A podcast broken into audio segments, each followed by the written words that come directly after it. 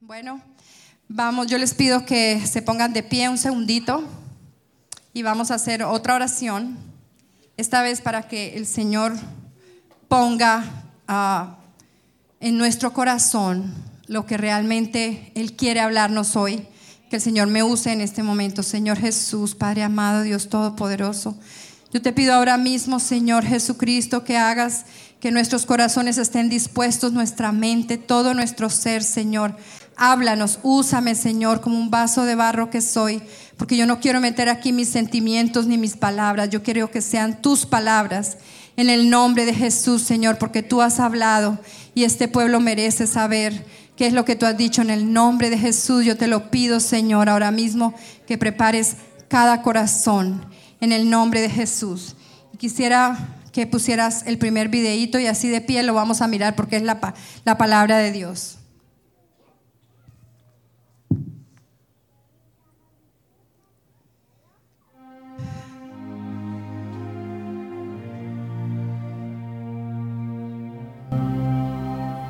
Harás un candelero de oro puro, labrado a martillo. Todo el candelero y sus decoraciones formarán de una sola pieza, su pie, su cámara, sus copas, sus botones y sus flores. Tendrá seis brazos, tres brazos a cada lado de la cámara. Cada uno de los seis brazos tendrá una copa en forma de flor de almendro, con sus botones y sus pétalos la talla central del candelero estará decorada de cuatro copas en forma de flor de almendro, con sus botones y sus pétalos. Habrá un botón debajo de cada par de brazos que sale de la caña central. Las decoraciones y los brazos serán de una pieza con la caña y deben ser labrados a martillo de oro puro. Luego harás para el candelero siete lamparillas, las cuales encenderás para que alumbren hacia adelante. Las despabiladeras de los platillos deben ser hechos de oro puro. Necesitarás 34 kilos de oro fino para hacer el candelero y todos los utensilios. Cerciórate que hagas todo conforme al modelo que te he mostrado aquí en el monte. Repitan conmigo, cerciórate que tú harás todo lo que te he mostrado según la palabra de Dios. No es exactamente lo que dijo, pero según la palabra de Dios. Entonces vamos a pensar que vamos a hacer todo lo que el Señor nos ha enseñado según su palabra. Pueden sentarse. Amén y amén. Eso está en Éxodo 25. No lo busqué, por eso no les puedo decir, pero les voy a pedir un favor. Voy a ir rápidamente sobre los primeros minutos. Ténganme paciencia porque después voy a ir más despacito. Ah, voy a titular esta enseñanza, No quites mi candelero. Entonces estábamos viendo Éxodo 25 al 31. Ah, el Éxodo 25, 40, oh, aquí lo tengo, dice, mira y hazlos conforme al modelo que te ha sido mostrado en el monte. Entonces nosotros debemos leer la palabra, nosotros debemos escuchar la palabra, mirar, escudriñar y hacer según como el Señor nos ha mostrado. Por eso yo les digo en este día, vamos a mirar y seguir a nuestros hermanos, vamos a mirar y seguir la palabra. Vamos a hacer todo conforme al modelo que el Señor nos ha mostrado. Vamos a hacer todo conforme como el pastor nos ha enseñado. Vamos a hacer todo conforme como nuestros padres nos han enseñado.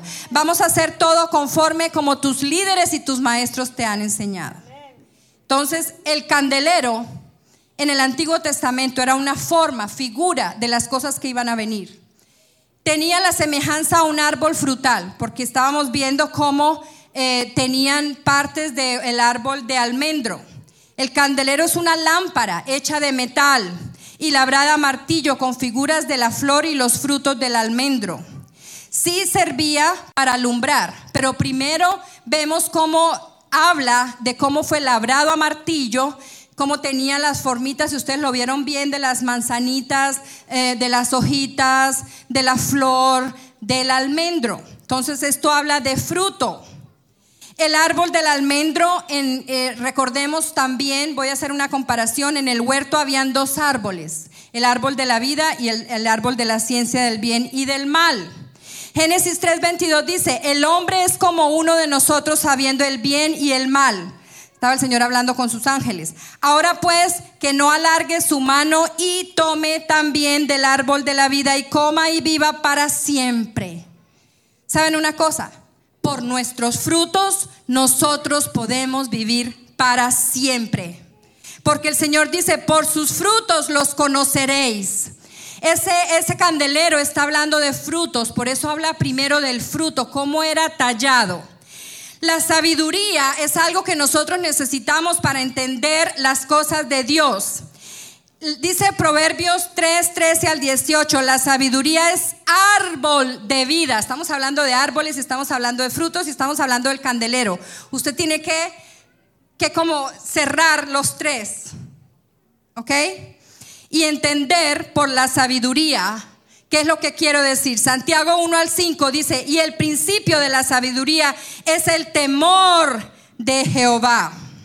Perdón, eso es Proverbios 1, 7 me estoy adelantando demasiado. Candelero, ¿qué era? Luz. Ahí está, Proverbios 1.7. Candelero es luz. Éxodo 25, 37 dice, después de que explica todo sobre cómo era hecho y, las fruticas y las manzanitas y bueno, dice, y le harás siete lamparillas, las cuales encenderás para que alumbren hacia adelante. ¿Hacia dónde alumbran las lamparillas? Hacia adelante. Entonces estaba colocado en el lugar santísimo antes del sacerdote entrar al lugar santo, perdón, al revés, en el lugar santo, antes del sacerdote entrar al lugar santísimo. Y quisiera darles un estudio bíblico de esto, pero no voy a alcanzar. Simplemente les digo que servía al sacerdote para alumbrar el camino. Entonces el, el, el uh, candelero era no solamente para eh, verse bien bonito, bien labrado, esto y lo otro, de oro puro, finísimo, sino era para luz, para que tenía esas lamparitas y esas lamparitas se alumbraban y se veía la luz hacia adelante, hacia adelante, así como nosotros que debemos dar luz hacia adelante, hacia lo que viene, lo que lo de atrás ya pasó. Debemos dejar de pensar tanto en lo de atrás, ya pasó lo de atrás. Ya debemos olvidarnos de lo de atrás, vamos a mirar hacia adelante. Mateo 5:16 dice, así alumbre vuestra luz delante de los hombres, para que vean vuestras buenas obras y glorifiquen a vuestro Padre que está en los cielos. Nosotros, tú y yo, somos la luz del mundo. Esta iglesia debe alumbrar como luz del mundo. En el día de Pentecostés, cuando se derramó el Espíritu Santo, vino el consolador y Hechos 2, del 3 al 4, dice, y se les aparecieron lenguas repartidas como de fuego. Amén. Usted recuerda ese día hermosísimo, la primera vez que se derramó el Espíritu Santo, cómo vinieron lenguas y se pararon sobre cada uno de los que estaban orando y esperando la venida del consolador. Yo quiero, Nico, que pongas eso. Sí, otra vez el candelero. ¿Ya lo había puesto? Ok. Se suponía que lo tenía que poner hasta ahorita. Sí. no quites mi candelero. Entonces ahí está el candelero. En la mitad de arriba hay una estrella de David. Entonces en la mitad el tronco es Jesucristo. Vamos a hablar de lo que semeja ese candelero. Esa mitad es Jesucristo. Ahí dice que el candelero era hecho de una sola pieza y arriba habían unas lamparitas. Ellos no usaban velas como nosotros usamos hoy en día, lo de arriba es mentira. Eh, ellos ponían unas lamparitas especiales y por dentro fluía el aceite. Entonces tenían una forma en que la prendían y se prendían las lucitas de arriba. Haga de cuenta el día de Pentecostés, cuando apareció el Señor Jesucristo con esta nueva manifestación para nosotros hoy en día. Él apareció como forma de Espíritu Santo. Y lo primero usted imagínese en su corazón, en su mente, uh, puff, se prendieron las lucecitas. Pero otra cosa que tiene ese candelero, mírelo bien, está el centro que es Jesucristo, hay un corazón en fuego, porque Jesús es amor. Hay unos brazos tres a un lado y tres al otro, pero todo por dentro está conectado de manera que podía fluir el aceite. ¿Ok? Esos brazos es la iglesia que debe estar conectada al Señor Jesucristo. Esos brazos, cada uno de esos brazos somos usted y yo. Eso es lo que representan los brazos. Usted y yo. Si no está Jesús o el verbo, la palabra, sosteniéndonos a nosotros, porque mire quién está en la mitad, sosteniendo esos brazos, no podemos alumbrar. El candelero fue hecho de forma que el aceite se esparcía por todos los brazos. ¿Por qué repito esto? Simplemente porque si no hay aceite del Espíritu Santo, no puede haber iglesia. Si no hay algo, una chispa, y ya vamos a ver cuál es la chispa, que alumbre, que nos, que nos eh, encienda, no vamos a ir a ninguna parte. No vamos a pasar de este techo cuando el Señor venga. El aceite es el Espíritu Santo y quiero está claro, ¿verdad? Apocalipsis 2.7. Apocalipsis 2.7. Está diciendo el Señor, el que tiene oído, oiga lo que el Espíritu dice a las iglesias. Al que venciere le daré a comer del árbol de la vida, el cual está en medio del paraíso de Dios. Estamos hablando de un árbol, estamos hablando de salvación. El Señor nos dice que en este camino vamos a tener problemas, vamos a tener pruebas, dificultades, pero el que venciere, el que venciere le daré de comer del árbol de la vida. Entonces, estamos haciendo esa comparación entre el candelero y un árbol. Entonces, semeja un árbol, sí señor, semeja frutos, sí señor. Ahora vamos a hablar de la próxima vez donde el Señor vuelve a mencionar este candelero. El candelero en judío se llama menora. En Apocalipsis 1.11, entonces vamos a ir allá a Apocalipsis 1.11, yo quiero leerles un segundo. Antes de ir a Apocalipsis 1.11, quiero que vayamos a, se me ha olvidado, este versículo que yo siento hoy, estoy sintiendo un fuego por dentro. Y, Jeremías 20, 9. Esto lo estaba sintiendo ahorita que ustedes estaban alabando al Señor, que estábamos todos alabando al Señor. Y dije, no me acordaré más de Él ni hablaré más en su nombre. No obstante, había en mi corazón como un fuego ardiente metido en mis huesos. Traté de sufrirlo y no pude. Ha habido días, estas últimas semanas, que no he podido dormir. Y he sentido ese fuego dentro de mis huesos, literalmente un fuego dentro de mis huesos, como que mi corazón me arde. ¿Y por qué? Ya lo vamos a ver. Entonces vamos a ir a Apocalipsis 1:11. Y ustedes, yo quisiera que todos sintieran de vez en cuando ese fuego ardiendo dentro de sus huesos. Yo sé que usted lo ha sentido. Yo sé que por allá en el fondo usted lo ha sentido muchas veces. Ya va a ver cuándo. Dice Apocalipsis 1:11. Decía, el Señor está hablando en Apocalipsis, él mismo porque ahí está en rojo. Dice, yo soy el alfa y la omega, el primero y el último. Escribe en un libro lo que ves, le decía a Juan.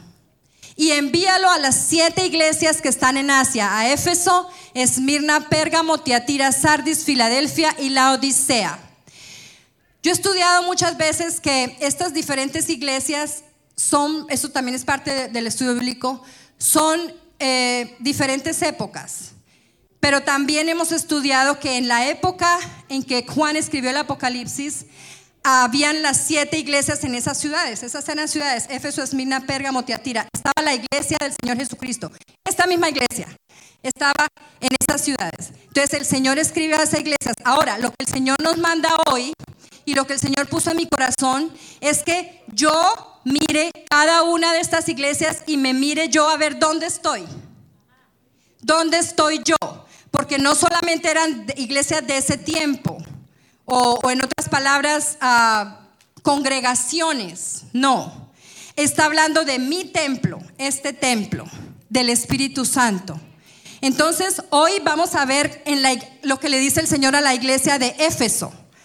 La iglesia de Éfeso siempre se ha catalogado como la iglesia primitiva o, se hace la comparación con la iglesia primitiva. Filadelfia es simplemente la iglesia que soñamos queremos ser. Y tal vez ahorita vamos a ver un pedacito sobre la iglesia en Filadelfia. Pero vamos a ver qué le dice el Señor a la iglesia de Éfeso. Voy a ir allá un segundito. Está en Apocalipsis. Bueno, vamos a, leer primero Apocalipsis 1 del 18 al 20. 1, 18 al 20.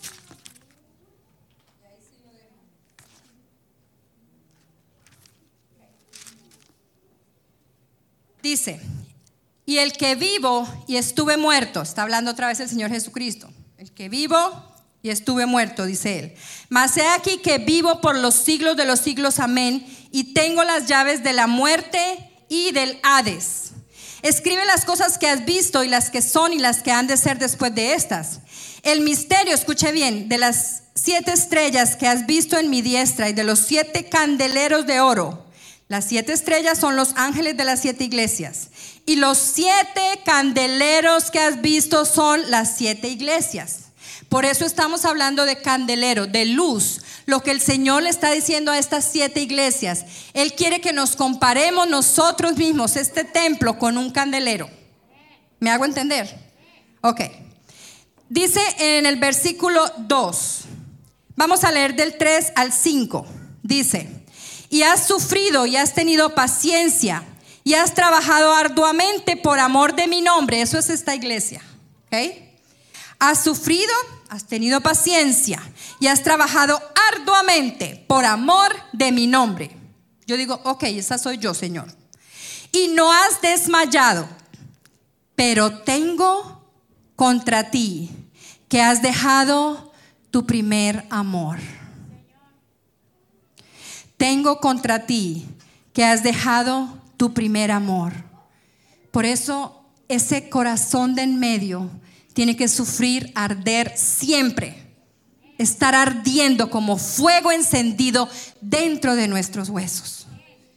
Amor, amor puro por los demás, no el amor que usted le tiene a su esposa y a sus hijos. Porque le voy a decir una cosa, en el cielo usted no va a conocer quiénes son sus hijos. En el cielo cualquiera es su hijo. Usted va a sentir amor por cualquiera como usted lo sintió por su esposo o su esposa. El amor verdadero, sufrido. El amor de Primera de Corintios 13, que ahora lo vamos a ver. Entonces, no podemos decir que esa persona yo no la amo porque no la conozco, porque no es mi hija, porque no es mi hijo, porque no es mi mamá, porque no es mi esposo.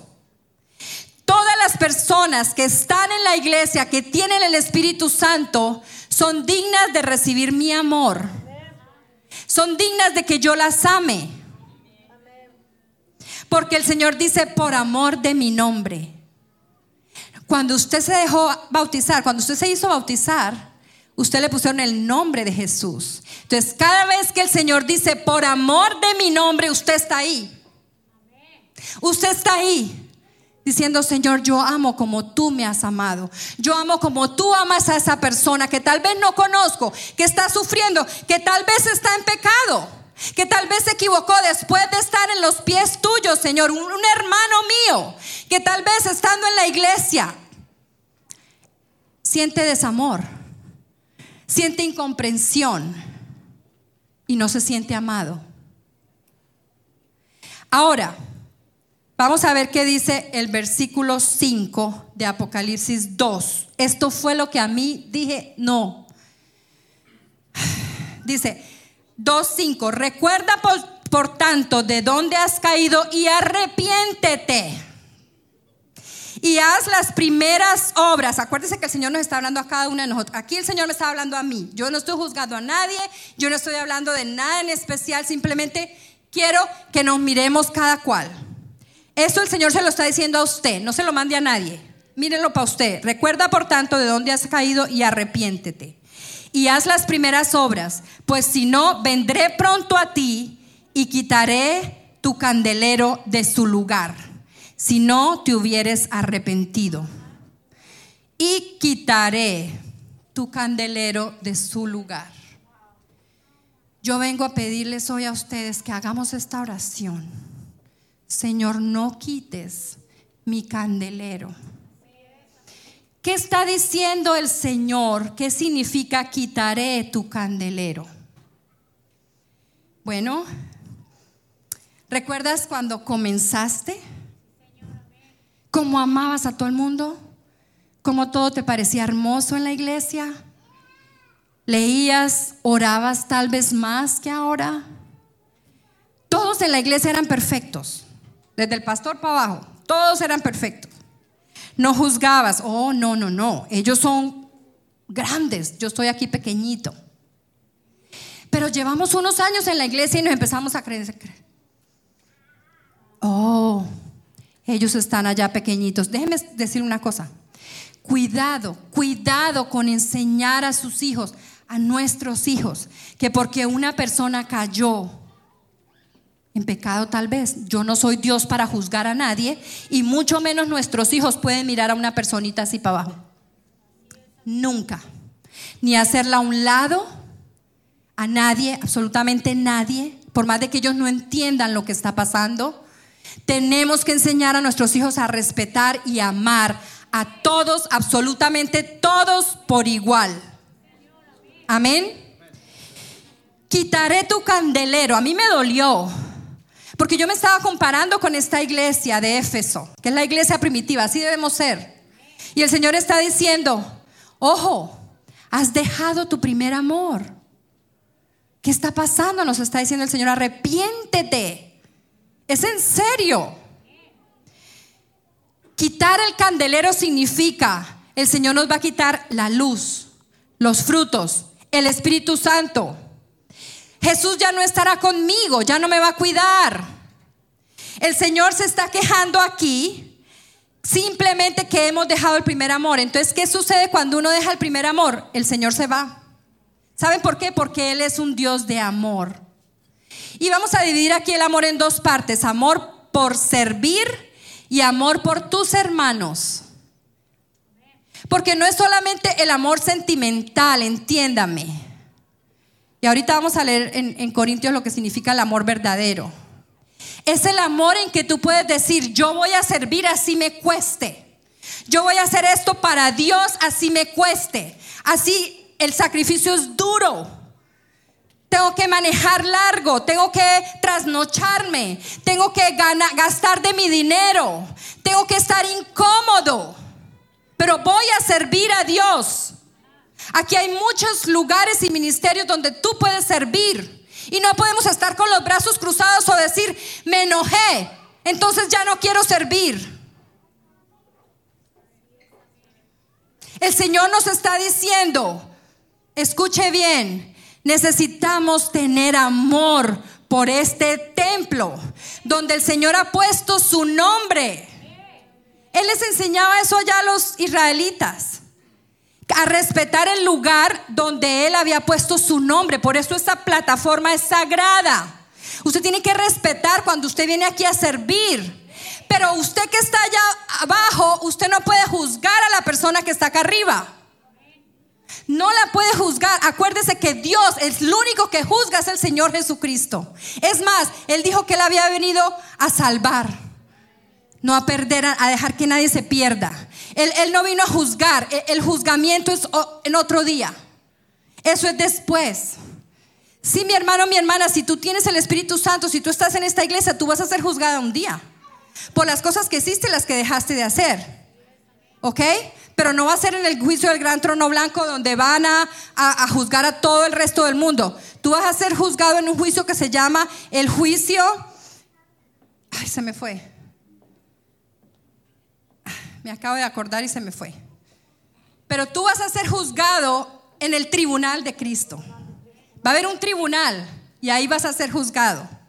Pero tú la vas a hacer, tú vas a decir, oh, entonces no la voy a hacer, no. Y vamos a ver quiénes son los únicos que se quedan. No me, esto, pero es que es tan precioso que siento ese fuego ahorita en mi corazón. Vamos a dar un aplauso al Señor. Aleluya, aleluya. Miren, el amor es la única forma que nos podemos mantener en fuego. Pero el amor por mis hijos y el amor por mi mamá y mi papá, no. Es el amor por tus hermanos. y el amor por las personas que son potencialmente tus hermanos. Yo sé, el pastor estaba predicando el domingo, el jueves, ah, que no debemos complacer a los hombres, sino a Dios. Eso es muy cierto. Y usted no, no se mida por lo que es otra persona, ni sus hermanos tampoco. Solamente usted piense en complacer a Dios y verá que usted no va a juzgar a sus hermanos. Verá que usted no, no se va a sentir juzgado. Solamente con el hecho de amar, de amar, usted va a sentir el gozo, la paz. Porque usted ama sin pensar en que si a usted lo están amando o no. Ese es el amor más lindo. El amor de Jesucristo que se entregó por nosotros, dio su vida por nosotros. Entonces nosotros tenemos que amar para mantener ese fuego brillando y alumbrando. Mateo 5:15 dice, pon tu luz sobre el candelero. Vamos a verlo, Mateo 5:15. Vamos, dice, ni se enciende una luz y se pone debajo de un almud, sino que so, sino sobre el candelero y alumbra a todos los que están en casa. ¿Por qué dice así? Porque usted no puede decir andar por ahí solo como rueda suelta y decir yo soy luz, yo soy luz. Usted no es ninguna luz porque usted para ser luz necesita estar pegado a sus hermanos y por lo tanto al Señor Jesucristo. ¿Sí vio cómo es el candelero? Otra vez el candelero, pegado a sus hermanos y pegado al Señor Jesucristo. Es la única forma que usted puede ser luz. Pegado así. Y el amor en medio. Encendido. Con el corazón encendido. Yo sé que a veces usted siente celo por la casa de Dios. Ese es el corazón encendido. Yo sé que a veces usted siente enojo porque una persona no se está portando bien y, le está fallando a Dios. Yo sé. Pero eso es el corazón encendido dentro de usted que le dice, ámalo, ama a esa persona. Tiene una segunda oportunidad. El Señor siempre le va a dar otra oportunidad. Que me dio, que me ofendió, tu corazón está ardiendo dentro de ti, así como ardió el corazón del Señor Jesucristo cuando lo mataron. Cuando lo mataron por ti y por mí. Cuando fue a la cruz del Calvario era el mismo corazón. Entonces, cuando tú sientes eso, debes simplemente cerrar los ojos y orar. No juzgar a las personas, orar. Para que un día todos vean tu testimonio. Esa es la luz verdadera. Estamos pegados unos de otros. Por eso nos defendemos unos a otros. Y las personas van a ver, en esa iglesia no me van a juzgar, yo voy a ir para allá. En esa iglesia me van a amar, no importa lo que yo sea y de donde venga. Porque el Señor siempre tiene una cosa nueva para todos. Nunca vamos a ver atrás, no volvamos a ver atrás. la luz es hacia adelante, acuérdese. Las lamparitas alumbraban hacia adelante. Hay cosas que no entendemos, yo sé. Y vamos a leer Primera de Corintios 9 al 10. Primera de Corintios 9 al 10.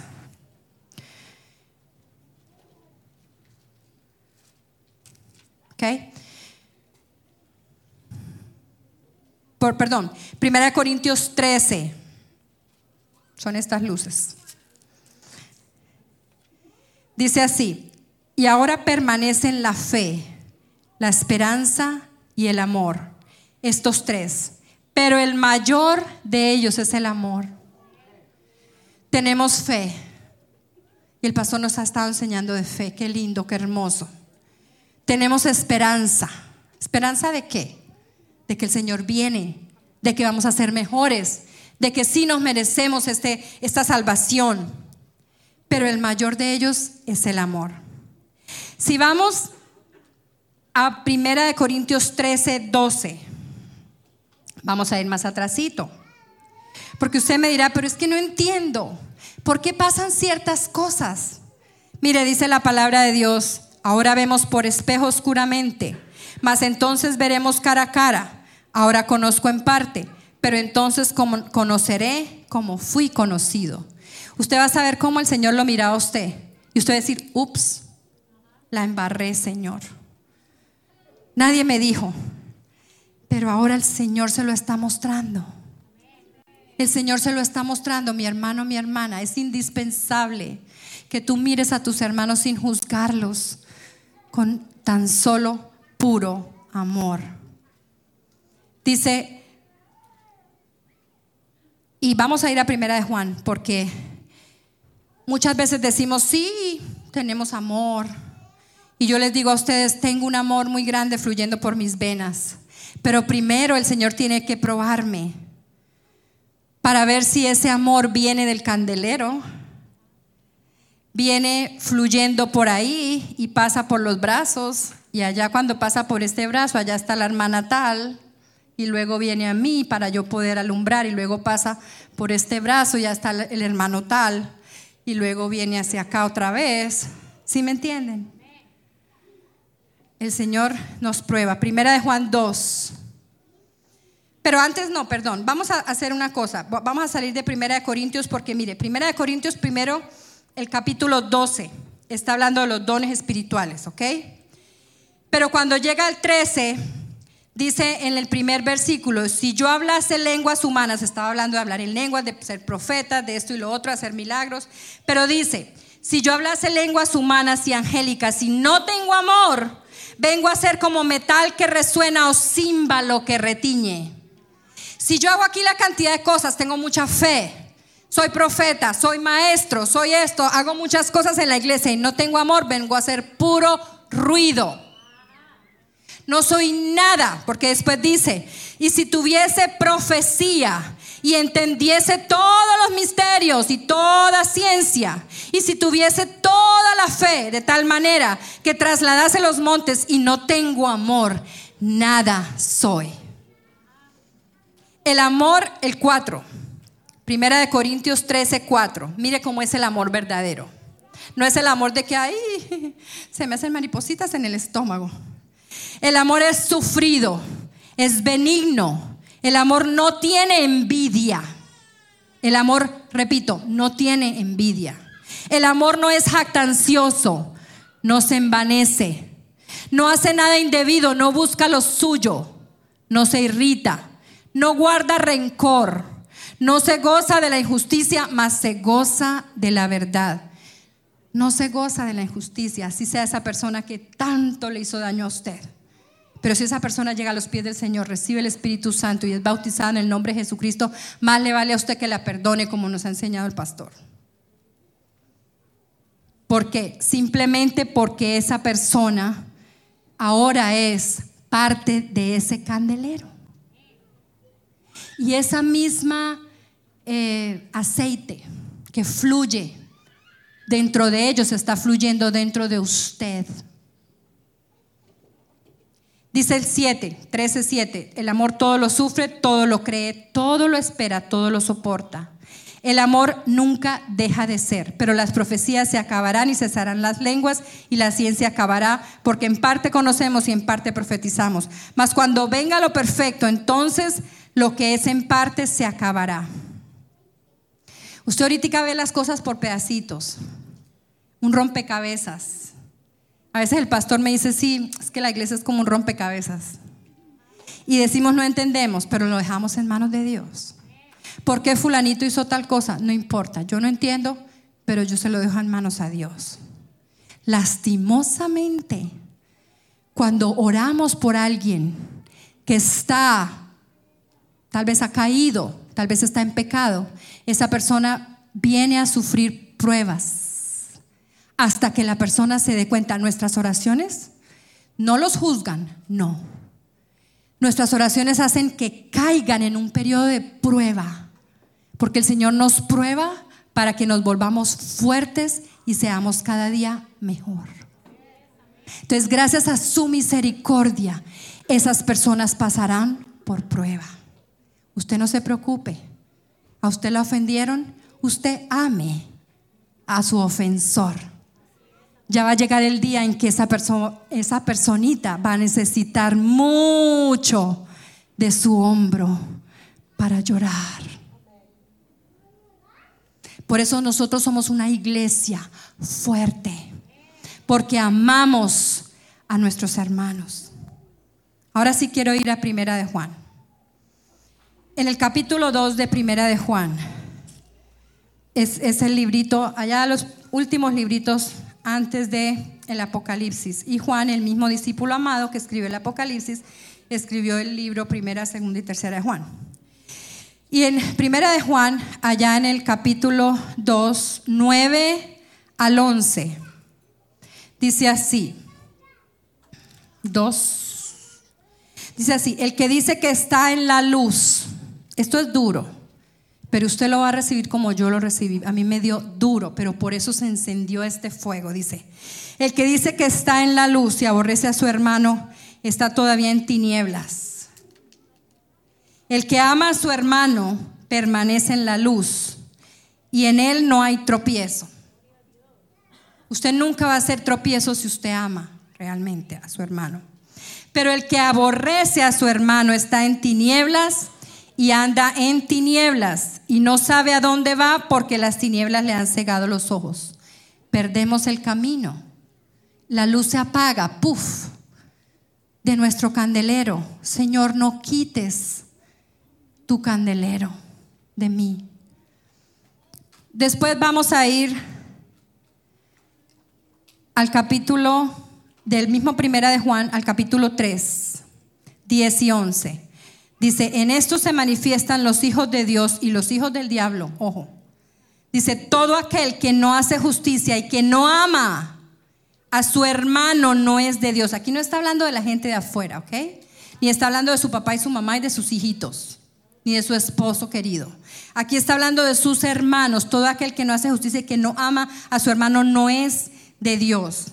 Porque este es el mensaje que habéis oído desde el principio, que nos amemos unos a otros. Es un mandamiento, ¿sí o no? Ok. Vamos a ir allá al 3.14. Dice, nosotros sabemos que hemos pasado de muerte a vida, en que amamos a los hermanos. El que no ama a su hermano permanece en muerte. 15. Todo aquel que aborrece a su hermano es homicida. Aborrecer a los hermanos, hacerlos menos, hacerlos a un lado, ese no sirve, eso no me interesa, eh, con ese no quiero nada. Eso es aborrecer a los hermanos, es un homicida. 16. En esto hemos conocido el amor en que Él puso su vida por nosotros. También nosotros debemos poner nuestras vidas por los hermanos. El 24. Y el que guarda sus mandamientos permanece en Dios y Dios en él. Y en esto sabemos que Él permanece en nosotros por el Espíritu que nos ha dado. Volvemos al candelero, el Espíritu Santo. Vamos a ir a primera de Juan 4, 16 y vamos a llegar al que más me interesa que usted lo tiene que escuchar. No se distraiga, por favor. 4.16 dice, y nosotros hemos conocido y creído el amor que Dios tiene para con nosotros. Dios es amor y el que permanece en amor, permanece en Dios y Dios en él. Aquí nunca está hablando de amor propio, de ninguna otra clase de amor. Está hablando de amor a nuestros hermanos. Y vamos a leer el 4.20. Vamos a leerlo todos juntos. ¿ok? 4.20. Primera de Juan 4.20. Alguno dice,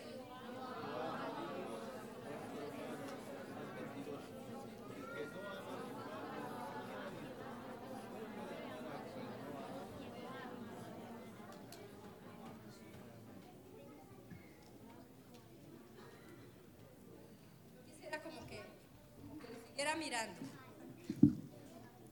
Si dice así, pues el que no ama a su hermano a quien ha visto, ¿cómo puede amar a Dios a quien no ha visto? Es muy fácil decir yo amo a Dios. Yo amo a Dios.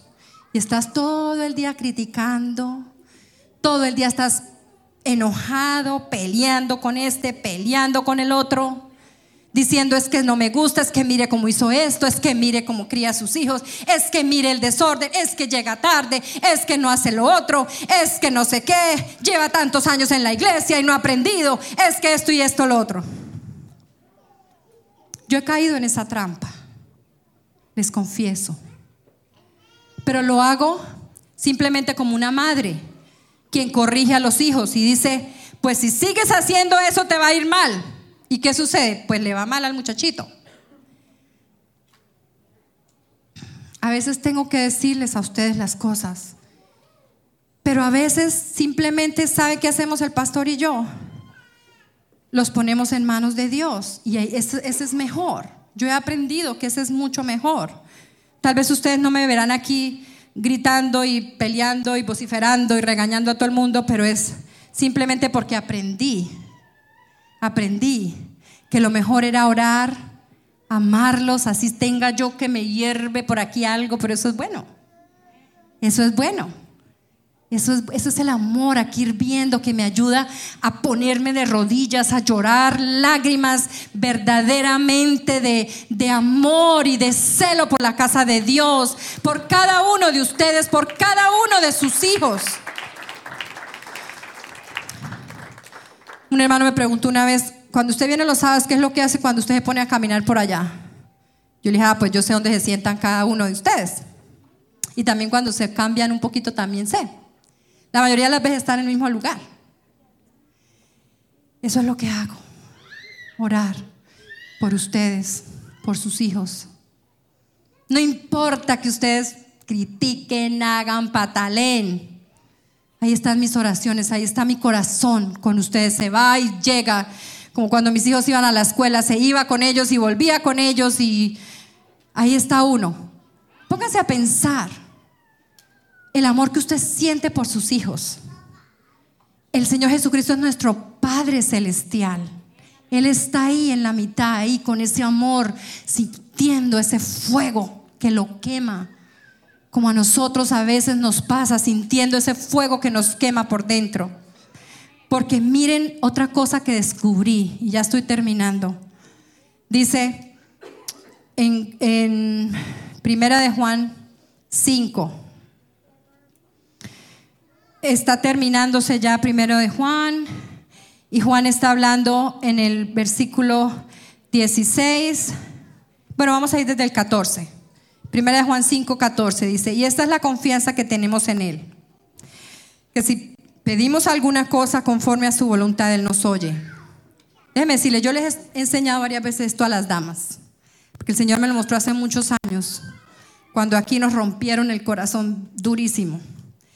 Pero yo les dije a las hermanas estos versículos y el 16 dice, si alguno viere a su hermano cometer pecado que no sea de muerte, ojo, hay pecado que sí es de muerte y hay pecado que no es de muerte, ¿ok? Entonces, si usted ve a su hermano cometer pecado que no es de muerte, pedirá y Dios le dará vida. O sea, Dios lo perdona, tal vez el Señor le manda, como les dije, una pruebita, y la persona cae en cuenta y luego, uy, qué lindo, vienen y se reconcilian con el Señor y todo lindo. Ok. Esto es para los que cometen pecado que no sea de muerte. Pero hay pecados que yo no puedo pedir por usted. Y el Señor muchas veces me ha dicho, ya no ores por esa persona. No me preocupe, esas personas ya no están aquí el Señor dice, porque hay pecado de muerte, por el cual yo no digo que se pida. Escuche bien, esto es fuerte. Usted no puede pedir por ese pecado de muerte. Y dice el 17, toda injusticia es pecado, pero hay pecado de no muerte. Hay pecado que no es de muerte. Pero el Señor, como nos ha enseñado a amar tanto, y amar a nuestros hermanos es el segundo mandamiento, amarlo a Él sobre todas las cosas, el segundo amarlo a Él. Amar, perdón, a sus hermanos. Primero a Él, segundo a sus hermanos. No importa, su mamá no, no es salva todavía, usted tiene que amar más a su hermano. Sus hijos no son salvos todavía y sus hermanos tal vez los hieren, tal vez los, a usted le, le, le han hecho algo, alguien le ha hecho algo, o a sus hijos pero son hermanos de la iglesia, usted debe amar a sus hermanos de la iglesia primero. Esto trae promesa, esto trae bendición. Eso ayudará a que sus hijos lleguen a los pies del Señor. Pero usted primero tiene que amar a su hermano que ofende a sus hijos tal vez, que están en el mundo, o que ofende a su familiar que está en el mundo. Usted necesita primeramente que todo amar a sus hermanos. 18. Sabemos que todo aquel que ha nacido de Dios no practica el pecado, ¿ok? En otras palabras, ustedes están aquí en la iglesia, han sido salvos, recibió el Espíritu Santo. Yo no veo a nadie nuevo hoy. Y si usted está nuevo, usted tiene la misma oportunidad. Pero lo que estoy diciendo es que todos acá han ido a través del mismo proceso, el proceso de salvación. Eh, el Evangelio de Jesucristo, muerte, sepultura, resurrección, ¿ok? Estoy hablándole a esas personas, a la iglesia del Señor Jesucristo. Si ustedes han ido a través de esto, ustedes no practican el pecado, ustedes se equivocan. Se arrepienten y no pecan más. Yo me he equivocado, me arrepiento y, y no vuelvo. Siento asco, odio por eso que hice y no lo vuelvo a hacer. Y la sangre que fue derramada sigue limpiándome, porque yo estoy realmente arrepentida, ¿ok? Entonces, en base a eso, usted no practica el pecado, usted se equivoca. Dice, pues aquel que fue engendrado por Dios le guarda y el maligno no le toca. Aquellos que le dan tanta gloria al diablo, el maligno no te toca. Es tu carne que sí te toca. Es tu carne que te gana a veces.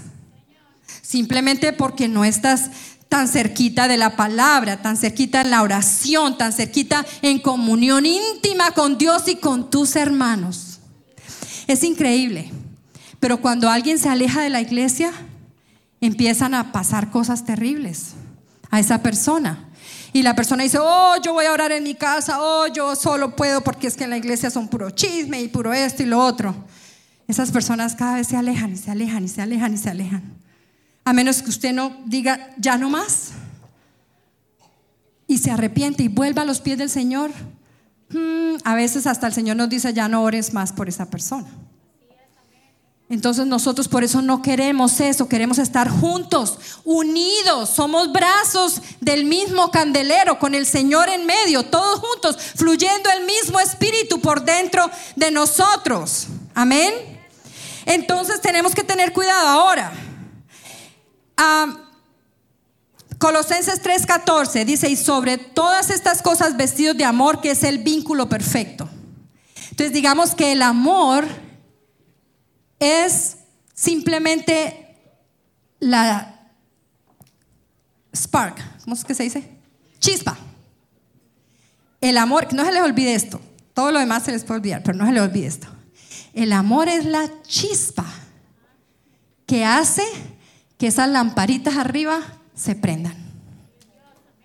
Yo sé que el Espíritu Santo es el aceite, pero ¿qué prende? O sea, Muchas personas, la mayoría, aquí todos tienen el Espíritu Santo. Hay algunos niños que no, la mayoría tiene el Espíritu Santo, ¿ok?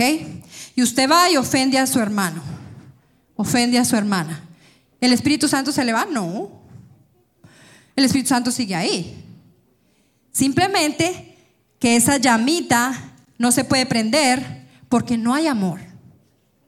Entonces, no hay nada que prenda la chispita, que haga que el Espíritu Santo, puff, vuelva a prender, pero el el, Espíritu Santo sigue ahí como quien dice adormecido dentro de la persona. Cuando usted llega a esa persona, y esa persona lo ofendió a usted, ¿ok? Y usted llega, y esa persona está triste, está, se siente mal, porque el Espíritu Santo dentro de ella la hace sentir mal. Usted llega y la abraza. Le dice, hermana, yo la amo. Enseguida esa persona empieza a brillar otra vez. Yo lo he visto. Créanme, mis hermanos, yo lo he visto miles de veces aquí mismo. Usted lo hace, usted empieza a brillar inmediatamente. Un abrazo, una sonrisa, un saludo, un te quiero, un te necesito, un abrazo. Y eso es lo que hace este COVID, que no nos permite a veces ni abrazarnos ni vernos las caras. Los ojitos nos brillan.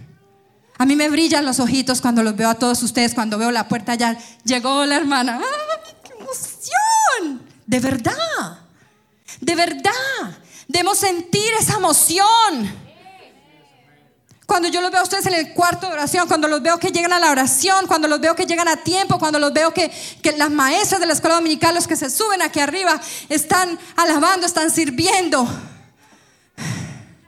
Mis guardianes del templo. ¡Wow! ¡Qué orgullo! El servir a Dios, eso es amor. Yo veo ahí el amor. Cuando usted paga sus diezmos con agradecimiento, yo veo ahí el amor. Cuando usted dice, voy a ir a la iglesia, así esté cansado, así esté, pero mejor dicho, ya no puedo más. Usted llega aquí a los pies del Señor y se enciende esa llama inmediatamente. Usted coge a cantar y ¡fu! se enciende. Mateo 12. El Señor dijo, 12, 31 y 32, que había, existía una cosa que se llama blasfemia contra el Espíritu Santo, ¿cierto? Ok, yo no entendía hasta que el Señor me mostró varias veces cuando ha sido roto mi corazón y el Señor me mostró Mateo 12, 31 y 32.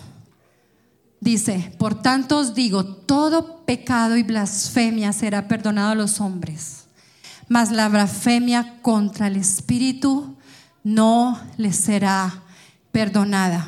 Y hay otros versículos que hablan exactamente de lo mismo. ¿Qué quiere decir esto? Simplemente el Espíritu Santo, escúcheme bien, es la manifestación de Dios hoy dentro de los creyentes. Dentro de cualquier jovencito, jovencita que recibió el Espíritu Santo, que lo ha recibido, entre cualquier niño en la iglesia, Así sea que está detrás del Espíritu Santo, que sus papás son bautizados, así el niño no se ha bautizado aún porque no tiene edad para ser bautizado y no tiene esa eh, en la mentecita que es pecado y que no es pecado. ¿Ok? ¿Me entienden? Ahí está el Espíritu Santo, ¿ok? Usted ofende a una de esas personitas, usted está blasfemando en contra del Espíritu Santo. Esto es muy serio. Esto debe esto debe sacudirnos. Y a mí me ha sacudido, por eso me duele cuando me hablan mal de alguien. Me duele, yo digo, yo prefiero quedarme callada, yo no voy a decir nada ni contra este ni contra aquel, yo no puedo opinar, yo no puedo juzgar, ni aquí ni allá, Señor. Y entonces el Señor sale, ese corazón ardiendo del Señor hace que algo suceda. Tu corazoncito, acuérdate, tu llama tiene que encenderse otra vez haga Señor lo que sea. ¿A usted no le ha pasado? Yo le pedí al Señor cuando mi papá se iba a morir. Yo le dije, Señor, lo que sea. Lo que sea, Señor. Pero que ese hombre reciba salvación. Y sabe una cosa, el Señor me escuchó. Eh, yo estoy completamente segura que el Señor me escuchó. Vino dolor, sí. Y vino muerte, sí. Pero antes sucedieron cosas maravillosas. Entonces usted no dude. Cuando usted esté en esa desesperación, Señor, haz lo que sea y lo he hecho muchas veces. Hágalo por sus hijos. Que les duela a ellos, se los he dicho no a las hermanas, que les duela a ellos y que no les duela a usted. Pero sus hijos van a ser salvos en esta iglesia en el nombre de Jesús. Amén. Aquí no hay cabida para otra cosa que no sea amor, comprensión, es el fruto del Espíritu, gozo, paz, paciencia, benignidad. Ten paciencia con esa hermana que te saca de paciencia. Tenle paciencia. Ámala. Como tú te amas a ti mismo, ámala. Como tú respetas y amas a tus hijos y los defiendes, defiéndela a ver si puedes. A ver si no se te ilumina esa, esa llamita, enseguida se te va a prender. Cuando te hirieron a ti, tú puedes decir, pero la amo, pero es que ella yo la quiero, pero es que ella, el amor no se ha ido. No se les olvide, mis hermanos. El Señor está hablando a cada corazón. Porque hay otro versículo que no lo quiero dar. Pero esto sí ya, para terminar. Tenemos tiempo. Va a volver al candelero, un momentico. Entonces, no se les olvide, si el Espíritu es el aceite, la llama lo, que prende la llamita es el amor. Recuerde que estamos siempre en el mismo bando, lo que pasa es que a veces vienen pruebas. Y Dios necesita saber quién está fuerte y quién no. ¿Ok? Dice Primera de Corintios 11, 19. Porque es preciso que entre vosotros haya disensiones, para que se hagan manifiestos entre vosotros los que son aprobados. Es preciso. Van a haber disensiones. Venimos de diferentes culturas, diferentes hogares. Este es, se prende como un favorito, este es tranquilo, este es así, este es asado. A veces se prenden, llegan dos amigas que tienen el mismo manera de ser y el mismo carácter y ¡pum! se prenden, ¡pum, pum, pum! se prenden y mejor dicho nadie las puede separar. Pero hay un límite dentro del crecimiento tuyo, cuando tú estás creciendo, cuando tú estás aprendiendo algo en la iglesia, hay un límite. Cuidado con lo que dices o piensas de tu hermano. Ojo, no lo digas. Uy, es que No lo digas, el diablo está escuchando por ahí. Dile al Señor, Señor, te entrego estas palabras, mis pensamientos, te los entrego. La amo, la amo, la amo y ya no más. ¿Ok? Yo tengo que hacer el ejercicio cada Porque dice Mateo 5:22. Este sí es el versículo, mejor dicho, clave final, final. Dice Mateo 5:22, pero yo os digo que cualquiera que se enoje contra su hermano será culpable de juicio. Y cualquiera que diga necio a su hermano será culpable ante el concilio. Acuérdese que usted va a estar en un concilio cuando ya vaya al cielo para allá. Y ojalá que usted no nunca caiga en este pecado, porque si no, no va a llegar allá. Y cualquiera que le diga fatuo, las hermanas ya saben esto.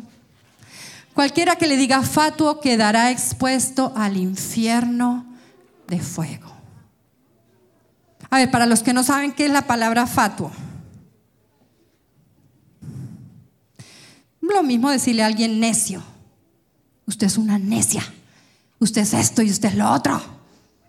Como cuando le decimos a nuestros hijos, es que usted no va a servir para nada. Es que usted no sé qué, es que usted no sé cuándo.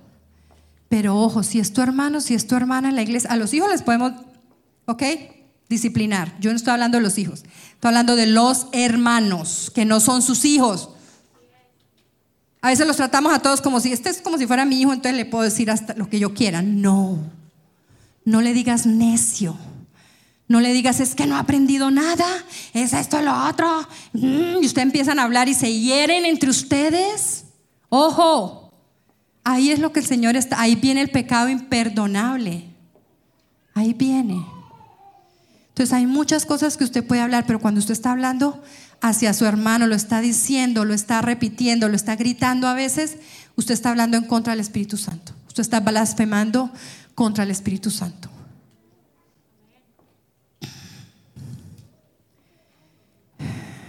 Ya vimos la preeminencia del amor en Primera de Corintios 13 y pueden ponerse de pie.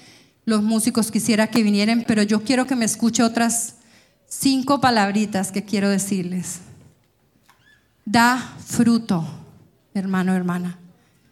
El candelero estaba representado, ahí había un fruto, un árbol. ¿Recuerdan cuando yo les enseñé el árbol? Traje un árbol aquí que yo pinté, lo rifamos y se lo ganó la hermana Benita.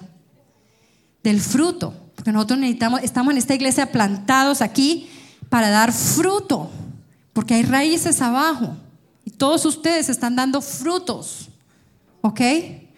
Pero esos frutos, recuerde, ¿Cuál es el fruto del Espíritu? Amor, paz, paciencia, benignidad, bondad. ¿Eso es lo que usted tiene que demostrar a quién? ¿A su papá, a sus hijos y a su mamá y a su esposo? No. Sí también, porque allá su hogar es otro templo sagrado. Pero eso se lo tiene que mostrar usted ante todo aquí a sus hermanos. A sus hermanos. Pide sabiduría. La palabra de Dios dice, si tú eres falto de sabiduría, pídela. El Señor te la va a dar, está allá en Santiago. Pide sabiduría. Señor, yo no quiero pecar en ese pecado imperdonable porque yo no sé hasta cuándo me va a aguantar aquí en la iglesia.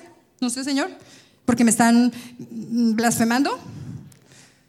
Pide sabiduría y el Señor te la va a dar. Número tres, brilla. No escondas tu luz.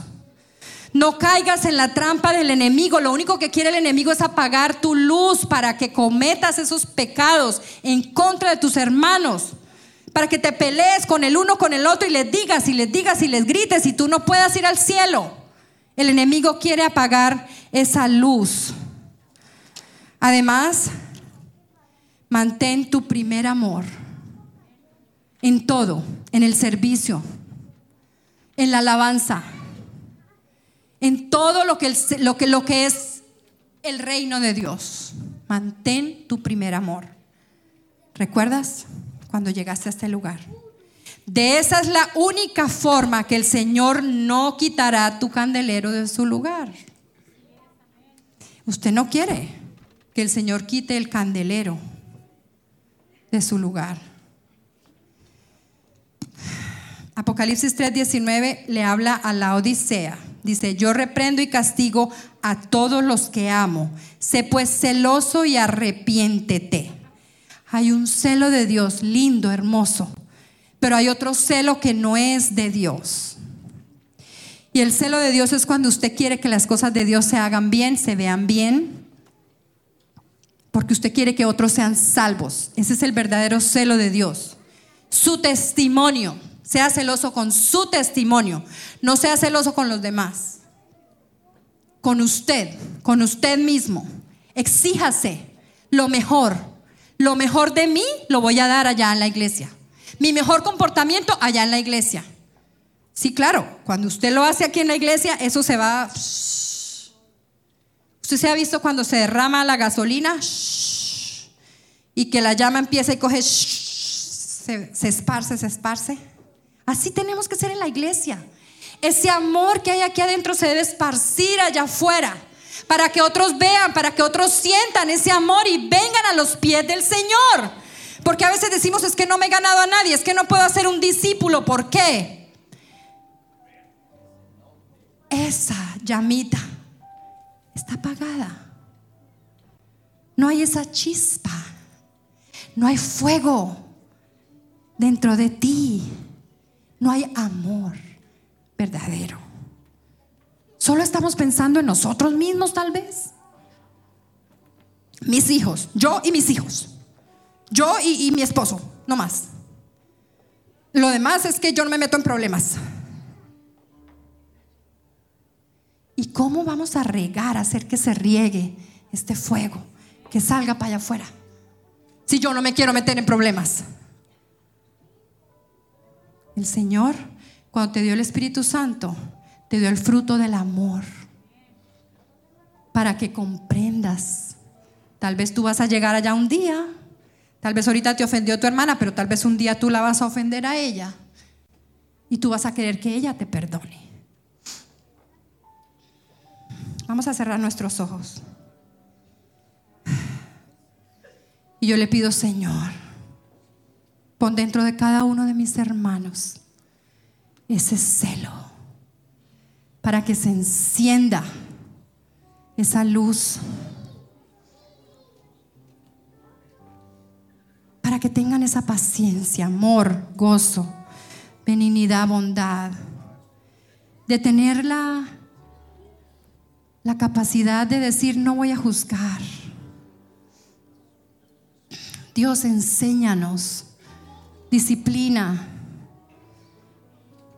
Pero Señor, para que nosotros podamos realmente amar sin esperar nada a cambio, así no me, no me quieran a mí, yo se voy a amar. Así yo quiera decirles y gritárselos a la cara, yo primero voy a amar porque es mi hermano, porque ahí está el Espíritu Santo dentro de ellos. Tal vez están en diferentes niveles. Estamos todos en diferentes niveles espirituales, pero estamos ahí. Estamos en la escalera todos juntos, pegados.